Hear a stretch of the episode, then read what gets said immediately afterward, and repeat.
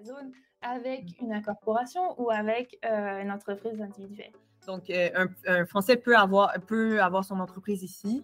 C'est plus au niveau, là, c'est plus l'impact fiscal, en fait. Oui, puis les tarifs euh, comptables ben, sont vraiment plus élevés pour les Donc, même les lois, les, les règles, disons, dans, dans, les autres provinces au Canada sont différentes que même au Québec. Le dividende, c'est plus intéressant au niveau fiscal. C'est mieux d'être incorporé euh, provincial. C'est vraiment la distinction avec société par action. C'est vrai qu'on est carrément plus protégé alors, euh, ben, déjà, bonjour Paula, ben, merci beaucoup d'être euh, sur la chaîne, d'avoir accepté de, faire cette vidéo avec moi, parce que ben, c'est vrai que j'ai quand même beaucoup de questions, euh, beaucoup d'interrogations de la part de la, communauté. je vais te laisser te présenter, en fait, tout simplement. qui tu es, comment, comment, qu'est-ce que tu fais, qu'est-ce qu'est l'Exstart aussi, et puis après on va avancer dans les questions. Donc, euh, enchantée, merci de m'accueillir euh, parmi vous euh, aujourd'hui pour répondre à différentes questions et tout concernant tout ce qui est légal. au final, c'est des choses qui nous entourent, mais ça reste quand même mystérieux. Donc, l'idée d'aujourd'hui, c'est vraiment de répondre à vos questions au maximum. donc, moi, c'est Paola. Je travaille chez Lexstart en tant qu'avocate depuis deux ans. et en gros, Lexstart, ce que c'est, c'est vraiment, ben, en fait, il y a deux volets. Il y a une plateforme en ligne où on vend des forfaits en fait euh, sur certains kits et tout. Entre autres, on va parler aujourd'hui l'incorporation, mais d'autres euh, aspects comme euh, des contrats, donc des aspects un peu plus standardisés parfois pour les besoins de base un peu plus juridiques. Mais ensuite, on a aussi un volet aussi personnalisé, donc vraiment une rencontre avec un avocat, dont moi et le reste de mon équipe, où on répond vraiment à des questions plus personnalisées, où on pousse plus loin tout ce qui est contrat et tout, parce que plus vos besoins d'entreprise avancent, plus plus c'est c'est euh, complexe et plus il y a de questions euh, normalement. Donc, euh, l'idée, c'est ça, c'est de pouvoir faire un accompagnement depuis le début, donc soit l'incorporation ou le début de l'activité en tant qu'entreprise individuelle, jusqu'à l'évolution et plus grande et accueillir des employés ou peu importe, quand ça devient plus gros.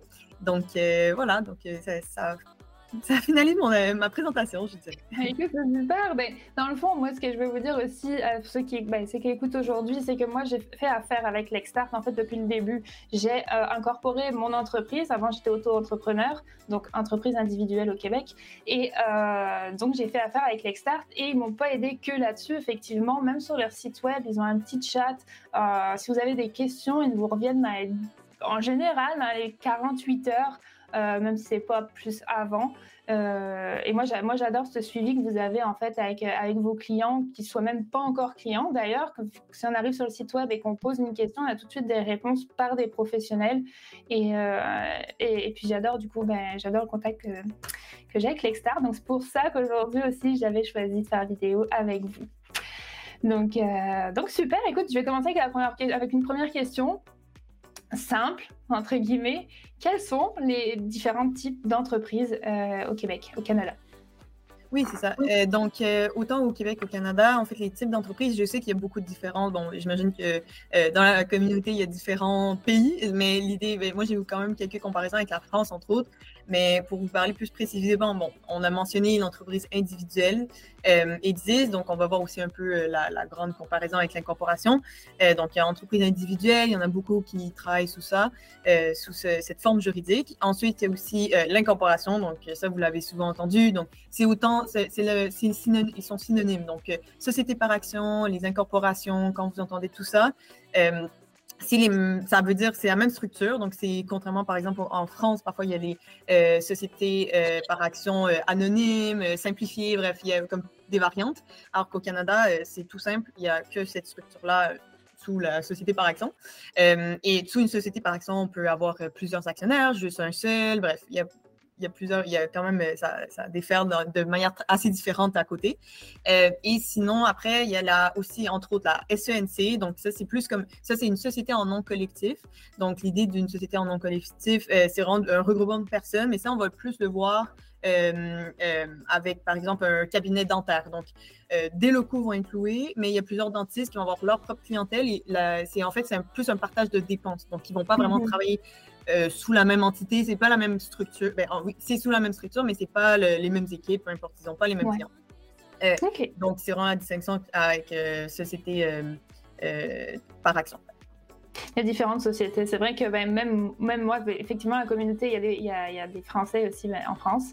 Mm quand on parle de SASU, de je connais rapidement, là, mais c'est sûr que c'est beaucoup plus simplifié, je trouve aussi au Québec. oui, oui, c'est ça. Et au final, il y a aussi l'OBNL, que ça, c'est organisme à but non lucratif. Donc, ça aussi, ça nécessite une incorporation. Il y a certains critères. C'est plus pour des euh, aspects plus sociaux et tout. Il y a des restrictions là, pour se qualifier pour ça. Mais c'est ça. Ça, serait, ça engloberait la, les entités juridiques. OK, ben, super, impeccable, belle présentation. Puis euh, du coup, ben, quels sont les avantages et les inconvénients de chacune. De, Là, je pense que ben, pour la chaîne et pour, euh, ben, pour la communauté, j'ai le, zoom qui... je ne sais pas pourquoi ça fait ça. Donc, ouais, j'ai euh, la communauté du coup qui est plus intéressée, je pense, là, pour, pour mm. Amazon, etc. C'est plus euh, l'entreprise individuelle ou l'incorporation, souvent qui revient. Donc, c'est quoi les avantages et les inconvénients de l'une et de l'autre? Oui, il y a plusieurs aspects et en effet, c'est ça pour euh, le, type de structure, je pense que, qui vous intéresserait plus, c'est qu'on voit souvent, en fait, euh, entreprise individuelle, ça permet au moins de tester votre modèle d'affaires. Si vous aimez euh, ou si ça fonctionne, si, voilà, commencer à, faire rouler l'activité, disons, c'est souvent en entreprise individuelle, l'idée.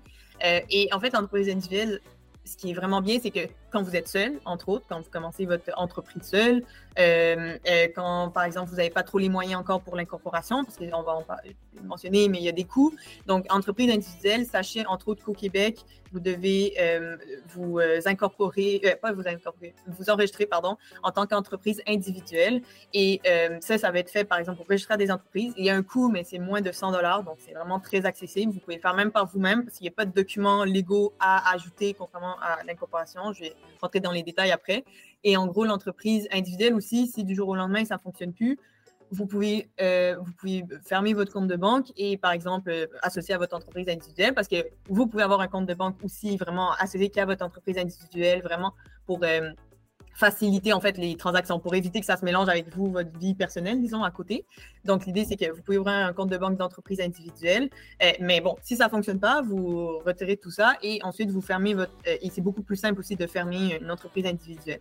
Euh, ça, ça serait comme les avantages, donc au niveau des coûts. et, mais c'est sûr qu'il y a certains désavantages et c'est pour ça que parfois on tourne plus vers l'incorporation à un moment, soit entre autres, votre comptable vous suggérer d'aller vous incorporer parce que peut-être au niveau fiscal, c'est plus intéressant. Parce que sachez qu'en tant qu'entreprise, euh, en, ben, en, tant que société par action, vous avez le droit de vous verser un dividende en par exemple, ou un salaire. Alors qu'une entreprise individuelle, ça va être un salaire qui va être versé. Donc, et parfois, le dividende, c'est plus intéressant au niveau fiscal euh, à ce niveau-là. Euh, ensuite, un autre désavantage, c'est en effet, si vous êtes en équipe, ben, parce que vous ne pouvez pas être en entreprise individuelle en équipe, parce que euh, en fait, une entreprise individuelle, le problème, c'est que c'est vraiment ben, le. C'est juste que c'est vraiment à, votre nom propre. Donc, s'il y a quoi que ce soit qui arrive, il y a, je sais pas, quelqu'un qui vous poursuit pour quelconque objet, par exemple, que vous avez vendu, ça va être vraiment à votre nom et ça va être, vous êtes garant, en fait, de cette entreprise-là à titre personnel quand vous êtes en entreprise individuelle. Euh, donc, euh, ils peuvent venir chercher votre patrimoine personnel, vos actifs, si vous avez des dettes, peu importe, ça, peut vraiment directement retomber sur vous. Alors qu'une euh, société par action, en fait, on vient dissocier, on vient créer vraiment une nouvelle personne, on appelle vraiment ça une personne morale. Donc, nous, on est tous des personnes physiques et on vient créer une personne morale qui a sa part entière de. C'est vraiment une entité légale, donc c'est vraiment comme une nouvelle personne qu'on fait naître et euh, vous êtes actionnaire, vous êtes administrateur et dirigeant. Mais l'idée, c'est vraiment de séparer les deux, euh, d'où parfois l'importance aussi, c'est plus au niveau de la responsabilité des domaines d'activité dans lesquels vous êtes ou les objets que vous vendez qui peut-être euh, il pourrait avoir un peu plus de problématiques ou peu importe. Euh, donc, l'idée, ça serait vraiment de, de, séparer les deux pour vraiment, si en cas de poursuite, ben, c'est la société par action qui se fait poursuivre. Sauf évidemment en cas de fraude et tout, il y a des petites, euh, il y a des petites exceptions dans la loi, mais en général, ça, tout va retomber dans cette société par action. Et, l'idée, vraiment de séparer. Donc, mais après, pour faire le parallèle et rebondir avec la, société par action, c'est sûr que ça, emporte, ça apporte des coûts. Euh, et, mais c'est sûr que ça emporte aussi un avantage, peut-être si vous voulez vous faire financer. Donc, euh, euh, si vous voulez, ou si vous voulez être euh, quelqu'un qui, par exemple, il va être juste là passivement, mais qui va attendre un certain retour sur investissement, donc il peut investir, vous pouvez lui accorder ben, le, des parts de la société, donc des actions dans la société. Comme ça, ça, accorde un peu plus de flexibilité, très honnêtement, la société par action. Mais il faut évaluer évidemment les coûts associés à ça. Euh, c'est pas non plus énorme pour vous donner un ordre d'idée. Nous, sur notre euh, site web, entre autres, quand c'est un nom numérique, donc euh, quand c'est pas vous qui choisissez votre nom, parfois ça peut intéresser certains, parfois d'autres noms, mais euh, avec un nom personnalisé, c'est 100 dollars de plus, par exemple, mais ça serait, par exemple, le montant de base pour s'incorporer, c'est 700 dollars parce qu'il vous faut, entre autres, et peut-être que c'était une question plus tard, mais c'était peut-être est-ce qu'on peut le faire seul? Donc, l'idée, c'est que il faut des documents légaux qui s'ajoutent, ce qu'il n'y avait pas avec l'entreprise individuelle, d'où ça, je vous encourage à le faire par vous-même parce que c'est pas très compliqué et bon, ça ne mérite pas, je dirais, de vous faire accompagner. Euh, alors qu'une entreprise, euh, alors qu'une société par action, euh, il faut rajouter des annexes à l'intérieur, des annexes pour expliquer votre capital action et tout. Il y a beaucoup de détails. Je ne sais pas votre niveau d'expertise dans la société par action, mais c'est une structure quand même complexe qu'il faut bien comprendre aussi. C'est un bel outil, mais il faut bien le comprendre. mais c'est ça. En ordre d'idée, c'est ça 700 dollars avec un nom numérique, 800 avec un nom personnalisé. Donc, c'est quand même, quand même atteignable euh, comme prix et tout. Euh, mais l'idée, c'est que quand même, il faut, il faut en, avoir conscience et le budget, évidemment. Parce que c'est ça. Il faut juste bien planifier parce que la dissolution, donc le fait de fermer sa société par action, ça nécessite entre autres aussi euh, une fermeture au niveau de la comptabilité, parce que comme c'est une personne, il faut faire une déclaration finale et fermer aussi l'entité au complet. Donc, il faut juste prévoir, d'où aussi parfois les gens ils préfèrent commencer en société, euh, en entreprise individuelle et ensuite aller en société par action. Donc ça non plus, ça aussi c'est pas, pas nécessairement le problème, c'est faisable assez euh, simplement. Oui, c'est ça, c'est ça qu'on a fait, fait c'est tout à fait, tout à fait faisable. Vous pouvez même garder le euh, même nom et tout si vous êtes attaché au nom. Oui, exact. Puis qu'est-ce que sur quoi je voulais, je voulais rebondir sur, sur les sur la, facilité, entre guillemets, aussi, bah, de, bien sûr, de, euh, de l'entreprise individuelle. Un peu moins facile avec l'entreprise incorporée, mais c'est vrai qu'on est carrément plus protégé. Par contre, euh, faut aussi, bah, il y, a, y, a des déclarations annuelles aussi en plus à compter. Oui, c'est ça. L'entreprise individuelle, il y en a aussi, mais ça va être plus, euh, ben, les coûts frais sont un peu moins élevés. Euh, et il n'y a pas des résolutions à rédiger. Alors qu'une société par action, il faut rédiger des résolutions, donc c'est des documents légaux annuels, même s'il n'y a pas de changement de votre société. Et même si vous êtes seul dans votre société, il faut quand même les faire. Il y a ça et le coût comptable aussi, parce qu'au final, votre comptable, vous, quand vous êtes en entreprise euh, individuelle, ça va être le même comptable euh, pour une personne physique, donc ça va être la même déclaration d'impôt. Or que là, on se rajoute une déclaration d'impôt pour la société par action, parce que c'est une personne à part entière.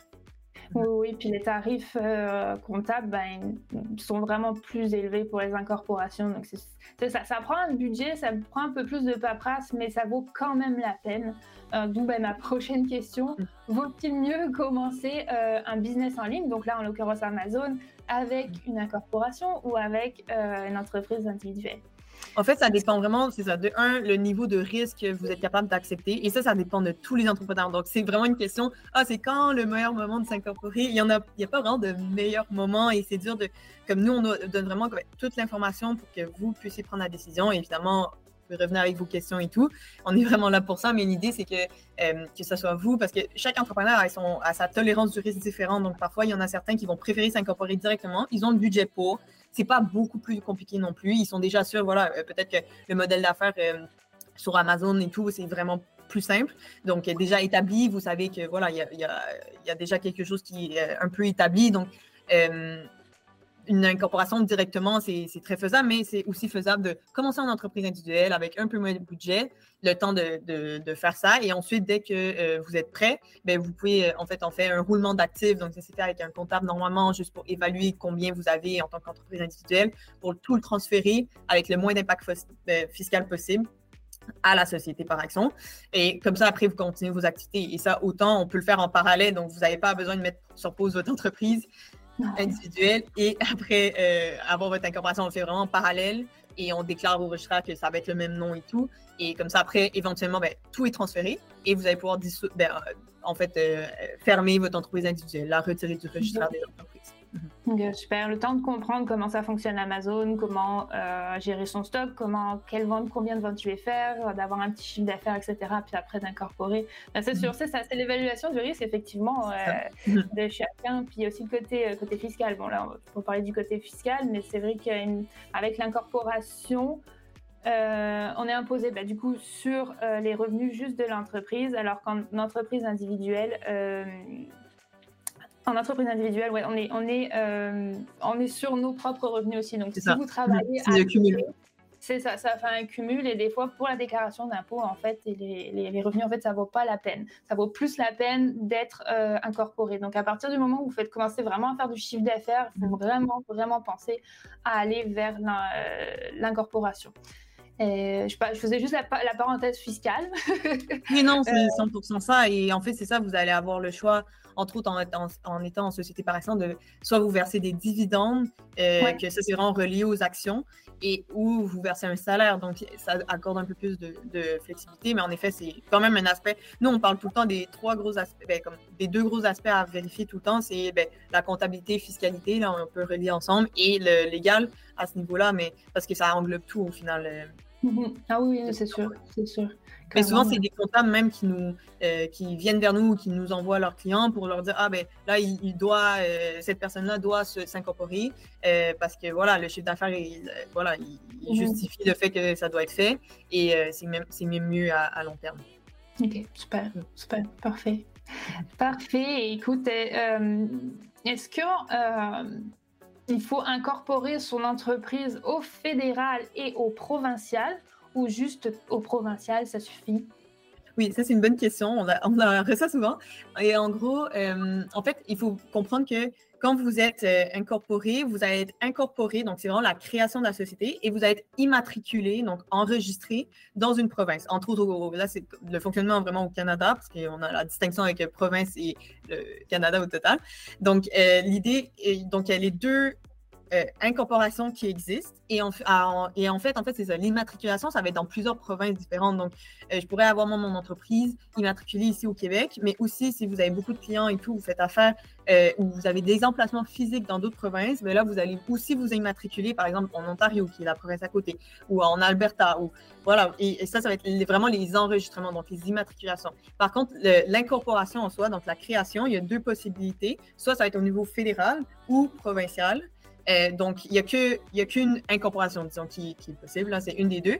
Et en gros, la grosse distinction est là où on, suggère une ou l'autre aux euh, clients. C'est vraiment au niveau de si vous pensez avoir euh, beaucoup d'entreprises, en fait, ben, beaucoup de, pardon, d'activités dans d'autres provinces. Donc, si vous allez avoir des activités dans plusieurs provinces et vraiment une clientèle et vous allez cibler cette clientèle, ou vous allez avoir un emplacement physique dans d'autres provinces, là, là, c'est bien de s'incorporer au fédéral. Et comme ça, ça facilite en fait l'immatriculation dans plusieurs provinces. Donc, vous allez avoir votre structure globale et après, ça va être plus facile de dire oh, je m'immatricule au Québec, je m'immatricule euh, en Colombie-Britannique. Donc, l'idée, c'est un peu de euh, faciliter le tout. Mais ensuite, une euh, une, incorporation, ben, par exemple, au Québec. Donc, autant on pourrait s'incorporer aussi euh, en Ontario. Mais euh, normalement, quand, ben, par exemple, vous vivez au Québec, une incorporation au Québec, ça va être, il y a moins de restrictions aussi juste au niveau des administrateurs. Donc, il n'y a pas de citoyenneté parce que le, fédéral va avoir certaines exigences. Donc, ça va être l'exigence d'avoir au moins le deux tiers des administrateurs qui soient, qui soient canadiens ou résident permanent, donc citoyen canadien ou résident permanent. Et ça, c'est pas le statut fiscal, c'est vraiment le, statut d'immigration. Euh, donc, euh, c'est sûr que ça, c'est une distinction, alors que le provincial, il ne va pas exiger ça pour euh, les administrateurs. donc, donc, ça, ça serait quand même une distinction. Mais au final, on peut passer de une à l'autre aussi, si au début, euh, vous voulez vraiment. Et surtout là, je pense à votre cas, euh, votre communauté, c'est vraiment plus euh, le, commerce en ligne et tout, donc c'est vraiment plus à l'international. Les deux peuvent faire affaire à l'international, donc ça, c'est pas un problème. mais ensuite, le, ben, ça va être plus au niveau, c'est ça, des, de la de, l'activité et de où vous voulez faire affaire. C'est ça. Est-ce que je pense euh, ben, ouvrir peut-être un magasin ou ouvrir un bureau en Ontario ou je ne sais pas où au mm. Canada? ou des stocks, ou peu importe. oui, oui. effectivement, oui, ça, je pense à ça aussi. c'est ça. C'est plus la grosse dissection et ça va être un des choix à faire au tout début. C'est sûr que l'incorporation fédérale, il y a des plus gros coûts parce qu'il faut, euh, il y a un coût au fédéral et un coût au provincial. Euh, alors que le provincial, c'est comme inclus l'immatriculation, là, c'est le même prix. Euh, donc, euh, mais c'est pas énorme. Je pense à la différence, peut-être 200. Ouais, je veux pas dire n'importe quoi comme chiffre, mais au final, il y a un frais de plus au fédéral. C'est ça. une déclaration aussi au fédéral à chaque année et tout. mais c'est aussi, c'est en dessous. là, cette année, ça varie à chaque année, mais c'est 12 dollars. Donc, pour garder votre entreprise en ligne en gros. Et, au provincial, ça va être un peu moins de 100 dollars. Ça aussi, c'est indexé à chaque année. Mais l'idée, c'est ça.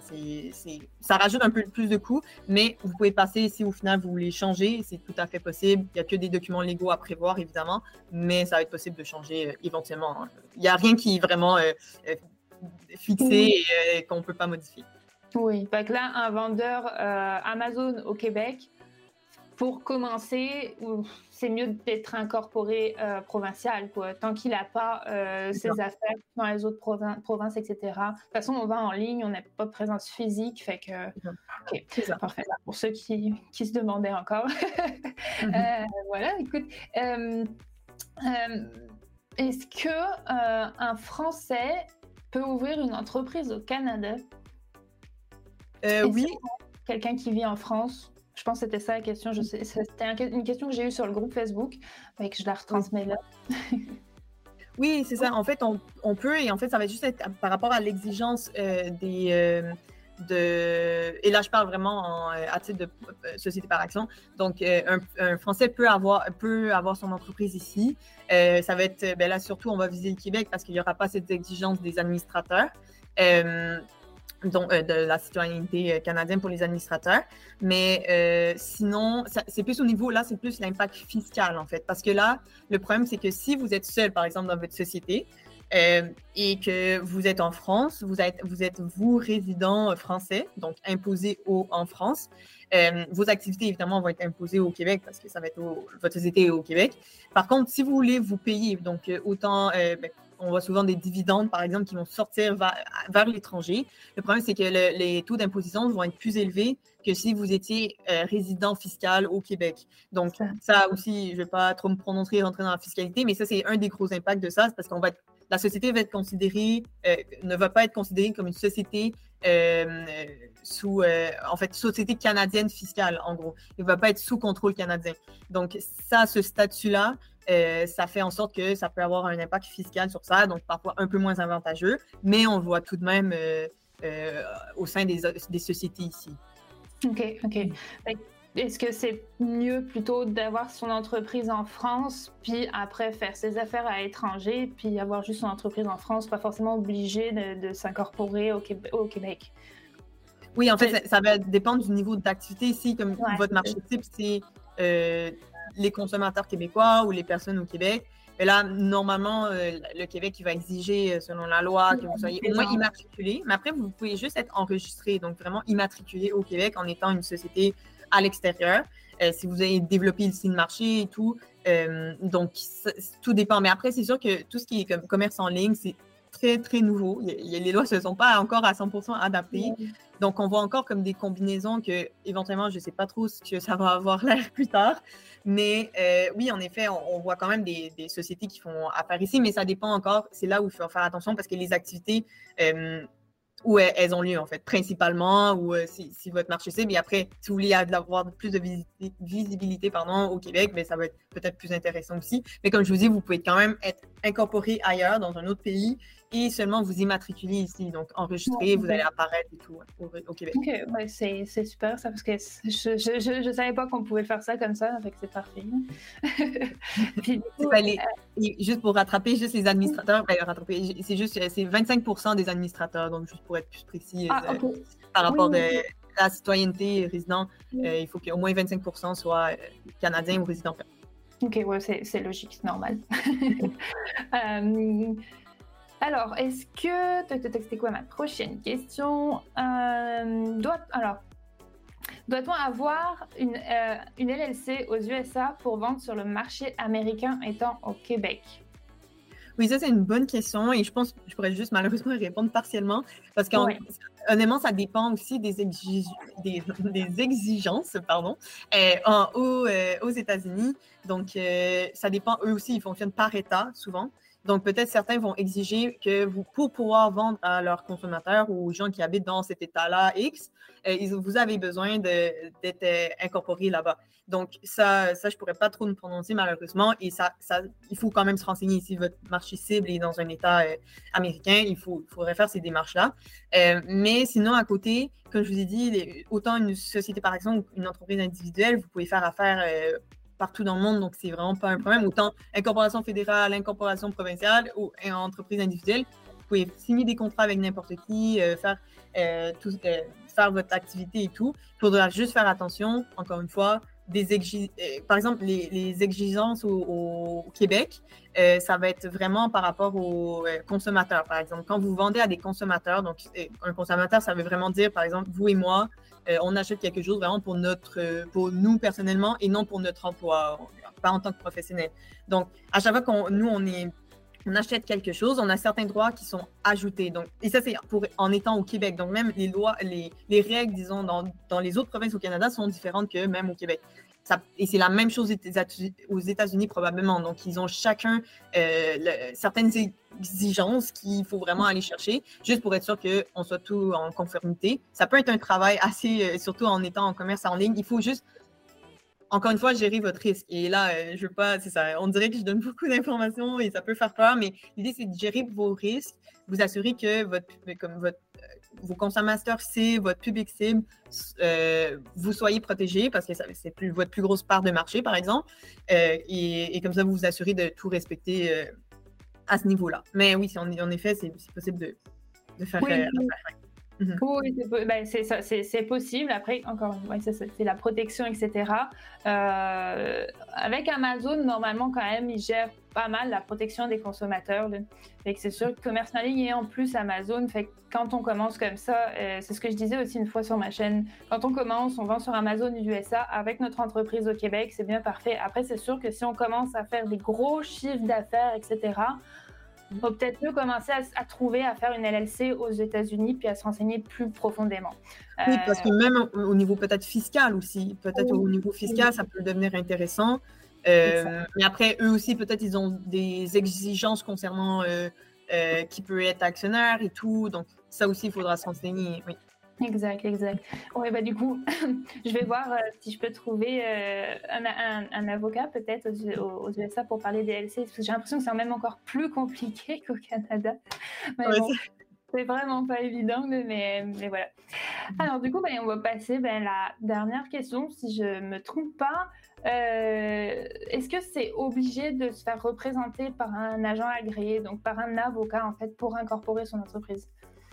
Oui, c'est ça. En fait, euh, par rapport aux incorporations, comme j'avais un peu euh, souligné plus tôt, euh, pour s'incorporer, il y a des documents qui sont nécessaires. Donc, pour indiquer, par exemple, le type de capital action. Donc, ça, ça rend vraiment ben, plus en détail concernant les types d'actions qui peuvent être émises dans votre société. Donc, ça, normalement, on le rajoute en annexe, disons, au moment d'incorporation. Et ça, c'est des documents légaux que ça, va être des avocats qui vont avoir. ensuite, il y a aussi les euh, le fait, en fait, en annexe, euh, une autre annexe qu'on rajoute normalement aussi, c'est la restriction au transfert des actions. Parce que sachez que euh, vous allez avoir en tant que société par action privée des obligations. Donc, le fait que vous ne pouvez pas non plus aller chercher des investisseurs de manière un peu aléatoire et tout pour rester vraiment en tant qu'entreprise privée et fermée, qu'on appelle, donc vraiment un émetteur fermé. Vous ne pouvez pas vous retrouver un émetteur public ouvert parce que c'est il y a beaucoup d'exigences par rapport à ça et vous ne voulez pas rentrer dans ça et vous pouvez très bien faire affaire sans rentrer dans tout ça. Ça rajoute vraiment beaucoup d'obligations. Euh, donc, euh, c'est ça. Le but, c'est de rajouter cette annexe-là pour indiquer que vous êtes un émetteur fermé, que vous ne pouvez pas transférer des actions comme bon vous semble. Donc, vous ne pouvez pas sortir des actions et les donner à n'importe qui. Il y a des, des règles. Euh, mais, et en gros, pour la faire courte, euh, c'est normalement vous pouvez transférer à des gens qui connaissent l'entreprise, en fait, à des investisseurs que soit ils vous connaissent, ils connaissent euh, comment vous avez fait affaire, des partenaires. Donc, il y a certaines restrictions quand vous rajoutez quelqu'un dans votre entreprise. Euh, mais vous, en tant que fondateur, tout va bien. Vous pouvez être actionnaire à ce niveau-là. mais on vient rajouter ça en gros. Donc, c'est des annexes quand même très spécifiques et que, en fait, c'est nous, en fait, c'est des avocats qui vont pouvoir le fournir. Donc, euh, pour cet aspect-là, ça, je vous suggère quand même fortement d'aller voir un, avocat parce que pour éviter de devoir modifier après les statuts, et ça, on en a une panoplie qui l'ont fait seul parce que honnêtement, c'est très accessible. Autant que l'entreprise individuelle pour le faire. Le mécanisme n'est pas compliqué, les démarches administratives ne sont pas compliquées, mais c'est vraiment au sein même de la structure, de la formation de la structure, il faut, il faut rajouter ces documents-là. Et après, ça coûte très honnêtement plus cher d'avoir fait une incorporation mal faite et ensuite d'avoir euh, fait des modifications de statut, c'est encore des frais gouvernementaux pour, pouvoir rajouter ça. Donc, à éviter. Donc, c'est vraiment, honnêtement, c'est vraiment pour éviter certains coûts vraiment inutiles que vous pouvez investir dans votre entreprise à la place. mais c'est ça. Donc, c'est pour être sûr que tout soit bien fait. Et après, vous êtes déchargé, vous, pouvez faire votre activité. Nous, notre but, c'est vraiment de vous décharger l'esprit. Vous devez vous concentrer sur ce que vous aimez faire, ce que vous voulez faire, votre activité. Et le juridique comptable, laissez-le honnêtement aux gens qui, aiment, ça, qui, qui font leur métier. Mais honnêtement, c'est ça. Et, mais autant, nous, on, compte vraiment sur l'autonomie aussi de, l'entrepreneur. Donc, notre but, c'est vraiment pas d'être là quand on n'a pas besoin d'être là. Donc, autant, c'est pour ça que je vous dis que pour une entreprise individuelle, ça, vous pouvez vraiment vous débrouiller seul. C'est vraiment pas problématique. Euh, et ça vous évitera des frais d'être accompagné. Donc, ça, vous n'avez pas besoin d'être accompagné. Mais euh, oui, l'incorporation, honnêtement, c'est hautement euh, suggéré. On n'est pas avocat. Hein. Pour écrire les textes légaux, les annexes, etc., je pense qu'effectivement, oui. Oui, c'est ça. Vous ne voulez pas faire ça tout seul. Oui, pour faciliter. bon, ben, ça termine bien ma petite question. C'est super. Écoutez, dans tous les cas, là, vous avez euh, le lien qui est en description, euh, donc de lextark.ca, si vous voulez aller prendre des informations, commencer à communiquer avec eux. Euh, si vous avez des questions aussi en plus sur ce qu'on a discuté là du coup aujourd'hui, ben, mettez-les en commentaire. Et puis, ben, si jamais il y a quelque chose où je ne sais pas du tout, ben, je reposerai la question à Paola. et puis, je, on vous fera une réponse, en fait, euh, avec grand, grand plaisir. Puis, ben, écoute, Paola, vraiment, merci beaucoup, parce que c'est vraiment euh, des, des, informations en or, à mon sens. Je pense que ça va aider beaucoup de monde. je pense que ça va aider vraiment beaucoup de monde. Puis, c'était un, gros, gros plaisir de t'avoir sur la chaîne. Oui, merci beaucoup. Et c'est ça, on est très accessible. Notre but, c'est vraiment d'être le plus accessible possible, parce que ben, on, encore une fois, euh, on veut décharger tout le monde de, tout ça et au final, euh, vous vous concentrez euh, vraiment sur ce que vous faites. Et, c'est ça. Et on, veut vraiment suivre tout le processus, comme ça, c'est sûr que tout est bien encadré parce qu'honnêtement, il y a beaucoup de règles associées à tout ça. Le, le légal, ça nous entoure, malheureusement, peut-être pour certains. Mais euh, c'est ça. Donc, merci encore de, de, m'avoir accueilli euh, parmi euh, votre communauté. J'espère que, ben, que c'était enrichissant, que ça a répondu à certaines questions. Il en reste toujours. Mais on, va, on, on, va s'assurer de pouvoir vous, vous répondre. Super, merci beaucoup, beaucoup, beaucoup. Puis, ben, passe une belle fin de journée. Et puis, à bientôt tout le monde sur la chaîne. N'oubliez pas de vous abonner, mettez des likes et puis ben, on se revoit très bientôt sur une prochaine vidéo. Ciao, ciao Au revoir